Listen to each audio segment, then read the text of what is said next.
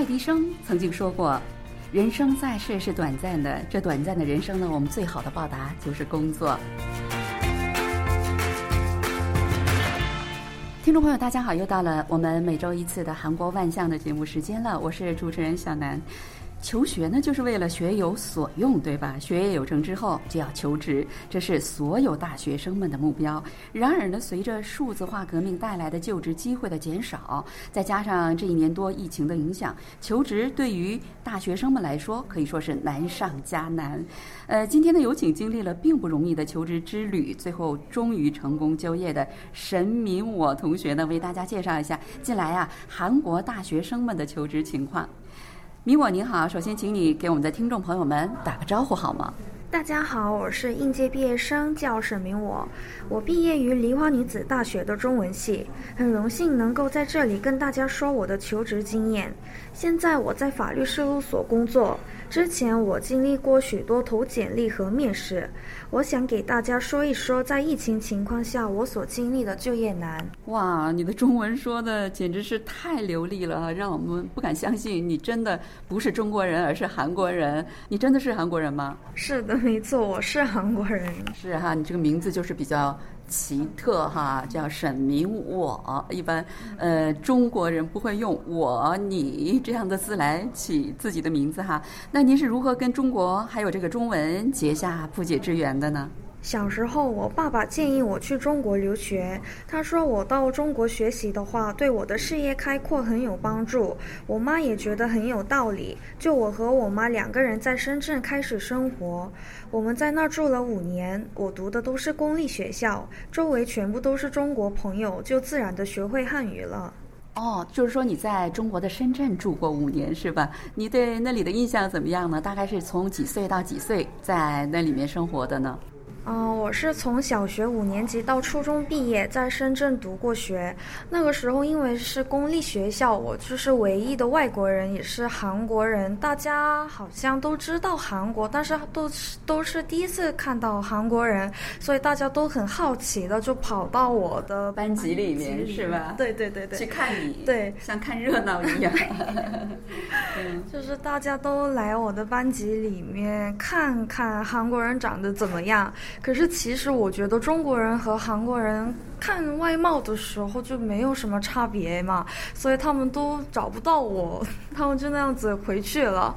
然后那个时候呢，因为我是去中国以后才开始学汉语的，所以。我完全不会讲中文，找不到朋友那样子，所以一开始我非常辛苦。可是现在想着深圳，就觉得好像是我的第二个故乡。我非常喜欢深圳，也很喜欢中国，所以我到了大学以后，就暑假还是寒假，我还是会到深圳去看我的小学和初中朋友们这样子。哦，那我觉得听你的这个呃中文哈，完全没有那个广东的味道哈，说的非常的标准。你在中国朋友多吗？嗯，当时很多，可是回国以后就没有那么多了，因为来了以后就很少跟他们联系，他们在那儿也忙，我在这里也很忙，所以偶尔用微信就是问问最近过得怎么样啊这样子，然后我。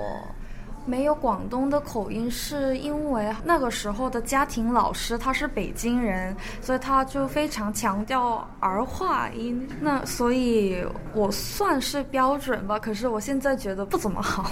嗯，已经非常的棒了。哎，听说你最近有好消息是吗？能告诉我们一下，大家一起高兴高兴吗？是的，经历了许多不合格以后，终于找到工作了。我现在在法律事务所当秘书，虽然这不是我本来的目标，但是我十分满意。我的主要工作是调整律师的日程表、创建文档和电话接待。我还以为在那工作就没有机会用中文，但是幸好有一位律师知道我的汉语能力以后，他有时候会让我翻译中文合同，这是我最满意的地方。那就是说你对你的工作还是比较满意的，是吧？啊，是的，因为我第一天工作的时候，那些前辈们都说啊，你英语这么好，汉语也这么好，可是来了之后你没有机会用那些外语怎么办？这样子。可是幸好那位律师问我，你小时候是在哪里生活的？这样子。然后他后来知道了我在中国留过学以后，他就说啊，那你可以翻译那些中文合同吗？然后我说当然可以啊，这样子。然后到现在我翻译过两三次的。中文合同哦，蛮厉害。其实人就是在学有所用的这个过程当中，能就是怎么说呢？感受到自己的价值，这种幸福就是嗯，可以说是真正的幸福哈。刚才我们已经介绍，我说爱迪生也说过哈。那你找到这份工作一定是非常不容易吧？嗯，是的，因为我本来想找的工作不是秘书，是另外一个。所以呢，我找到工作以后，大家都称赞我了，因为都知道在这样的情况下能找到工作真的很不容易，而且我是在和朋友们开那个年底 party 的时候收到那个合格消息的。这个年底 party 就变成了祝贺 party，然后后来我收到了很多礼物，比如说我爸爸给了我现金，我妈送我名牌红色钱包，因为在韩国红色钱包意思就是。就是祝你赚很多钱，有这个意思，所以他送了我一个红色钱包。然后我的朋友们送我在办公室需要的那些用品等等。所以我拿到第一份工资以后做的第一件事就是给所有周围人请客，表示谢意。这些年呢，在韩国，年轻人们一聚在一起，其实就业永远是一个非常重要的话题，是这样的吗？嗯，没错，因为在韩国呢，找不到工作的话，会觉得那个人的能力不行，就贬低他。所以呢，那些求职者为了避免称为失败者，拼命的去找工作。但是就业难越来越严重，可是这个社会气氛就觉得那些找不到工作的话，就相当于失败者。我觉得实际上失败者这个话，二十几岁怎么会有失败呢？也不会有有成功啊，因为二十几岁是刚刚开始的人生哈。中国有句话叫“九死一生”嘛，就是说你死了九回，最后一次你也会生存的哈。就说我觉得不可以，不应该，实在是不太应该太早放弃了。嗯，没错。虽然大家都知道大家一起难，大家都很辛苦，但是一听到周围某一个人就业了，那这个消息的影响力非常大，就觉得哎自己不行，那怎么办呢？就是选择那些不好的结果。但是问题是，现在的年轻人不知道自己喜欢做什么，擅长于什么，只为了就业在折磨自己。现在我和朋友们聊天的时候，最主要讲的就是我该找哪一份工作呢？不，那个企业会聘用我吗？韩国企业这么多，为什么没有我的位置？就这样子问这些问题，然后他们还常常问我公司生活怎么样，是不是很开心等等，像从头到尾都是关于就业的。其实这个就业难的问题，从十年前起就是韩国人经常挂在嘴边的词儿了哈。实际上，你们经历的情况大概是一个什么样的情况啊？这个就业难得亲自经历才能由衷的理解什么是就业难。以前的情况我不太懂，但听说这两年的简历合格率跟以前完全比不了。但是没有人愿意改变这个现实，也不知道把它怎么改正，就默默的顺应现实。哇，顺应现实是一个什么样状况？就是说，呃，他们投简历，如果要是不合格的话，他就觉得，哎呀。这很正常，是这么想的吗？嗯，没错。然后不合格以后，他们就随便投简历，这样子能进哪就去哪，这样子。哇，那有的时候跟自己的这个专业对口，因为我记得我们年轻的那一段时间，就是找工作的时候，一定要讲一个所谓的专业对口，因为你大学四年求学，呃，不容易哈，都想学有所用。那么现在韩国大学生的对。专业和工作上的这个对口的，呃，这个几率、这个情况大概是一个什么样子啊？首先，大家选专业的时候，他们第一个考虑的就是我毕业以后能不能找到工作。是这个。像我刚才说过，我是中文系学生，是一位文科生，是找工作的时候非常不容易。所以我的那些大学朋友们辅修经营学，因为经营学找工作的时候比较容易，就。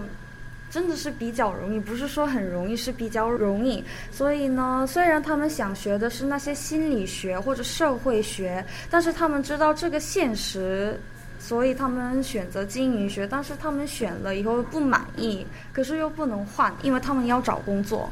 嗯，我觉得这种情况实在是太遗憾了哈。每当看到呃美国的大学生们他们在学中国的古文古诗，在看到他们这种情况的时候，觉得很羡慕。这个如果在我们东方的话，那真的就是最后的结果也许会很惨，就是找不到工作，是这样的哈。哎，那你是怎么策划你自己的这个求职之路的呢？我一开始找的是食品公司的海外营业，因为我的英语和汉语都没有问题，然后加上我的性格活泼，容易跟别人相处，也喜欢出国，所以觉得海外营业是我的天职。但问题是，海外大学毕业生因为疫情都回来了，他们一般在韩国找工作的时候找的就是海外营业，所以说你的竞争对手又乌压压的来了一大片，是这样的吗？是的，没错。然后公司非常喜欢这些人才，而且如果我是公司的话，我也会选那些海外大学毕业生，所以我的合格率相当于百分之零。因而我调转方向，志愿了秘书，因为我辅修的国际事务以前是秘书学，所以我的学历在秘书方面是最有胜算的。然后投的简历都合格了。嗯，真的是非常的恭喜你哈！我记得，呃，有一位这个中国很有名的这个演说家，他曾经就说过，在成功的这条路上，有的时候我们觉得，就像你刚才说的，合格率、成功率是百分之零，但是我们还是要去挑战，因为他说，呃，总会出现漏网之鱼的，就是这个，也许呢，就是这个不合格的这个网也会漏，会呃让有些人给有些人一些机会哈。那求职的这个过程当中。最难的是哪部分？你是怎么样去克服的呢？嗯，首先对我来说最难的部分就是我是一个文科生，因为在韩国有一句话叫“文聪阿米达”，意思就是对不起，我是文科生。文科生能志愿的工作非常少，竞争力太大。雪上加霜，我是中文系的，是最不受欢迎的人文学科，所以一开始以为中文是我的强点，但后来把它放下来，利用辅修来找工作了。哦，曾几何时，中文科在韩国是最受欢迎的这样的一些呃人才的一个精英的这样的一个群体哈，呃，可能这些年呃在这方面有一些变化，是这样的吗？因为现在越来越多人会说汉语，所以这个中文系专业的话就没有太大的竞争力了。所以我选择用辅修来找工作。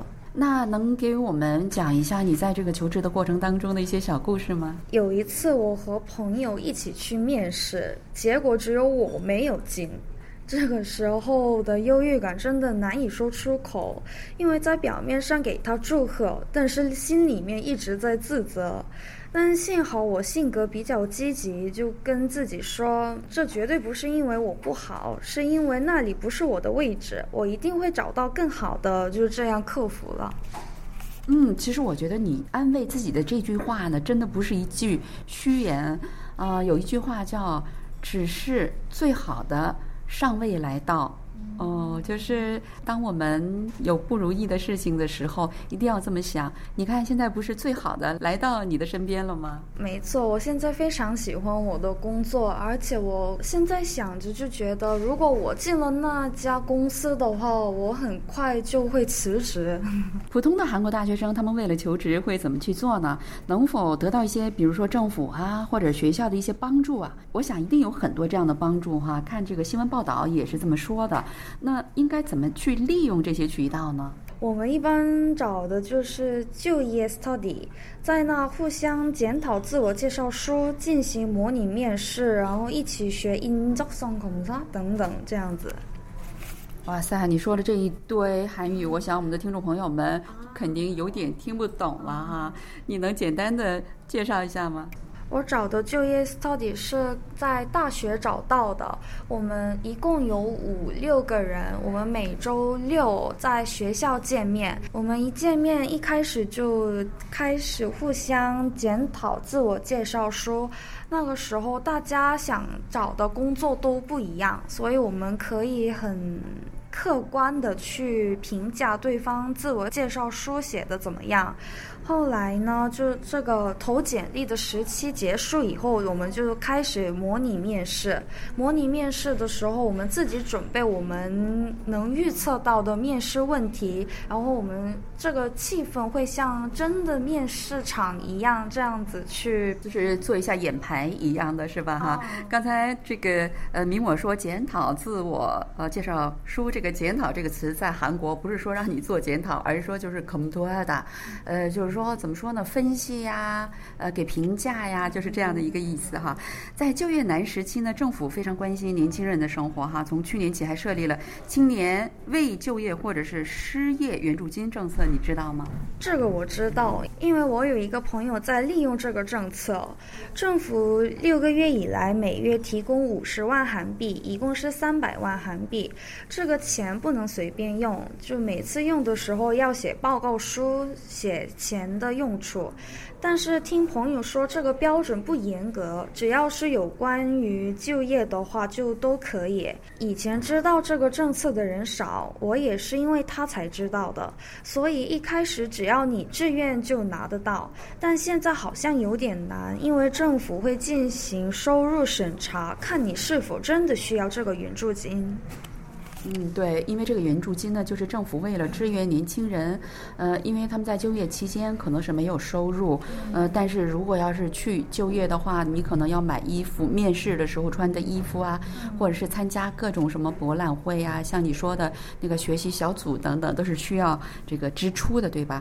那作为就业成功的先例，如果让你给正在为求职而烦恼的后辈们介绍一下经验或者是什么教训的话，你想告诉他们什么呢？我想我的后辈们现在都是大学生，我就对他们说吧：首先不用急着去找工作，知道自己才是最重要的。希望毕业前积累多种经验。虽然现在情况不好，但是我非常推荐去国外自己生活，交换生也好，打工假期也好，这些经验真的难以忘记。这种经验对人生一定有帮助。因为我在美国交换的时候，我的性格变了，价值观也变了。找工作的时候，知道自己是什么样的人，这样就找到了一份满意的工作。然后我想说，学分尽量拿好，越高越好。因为像 TOEIC、OPIC 等语言成绩的话，随时都可以提高。但学分的话，毕业以后完全没有机会把它提高。能拿好的时候，一定要拿好。感觉有点啰嗦，但是没办法。我看过很多朋友们因为自己的学分而后悔。嗯，我觉得呃，明我给大家介绍的真的是非常的详细，而且非常的现实哈。比如说这个学分是呃不可以改变的，但是其他的，比如说你的什么英文成绩啊、中文成绩等等，这个是可以随时改变的哈。你学一点再重新去考试就会提高一点哈。希望呢对呃正在为求职而烦恼的大学生朋友们有所帮助。衷心祝愿您在追梦的旅途上能够比较顺利，过上自己想要的生活。好了，听众朋友，因为时间关系呢，今天我们的节目呢就只能给大家介绍到这里了。呃，非常感谢我们的嘉宾沈明，我百忙之中抽空来接受我们的采访哈，给大家介绍他的这个就业经历。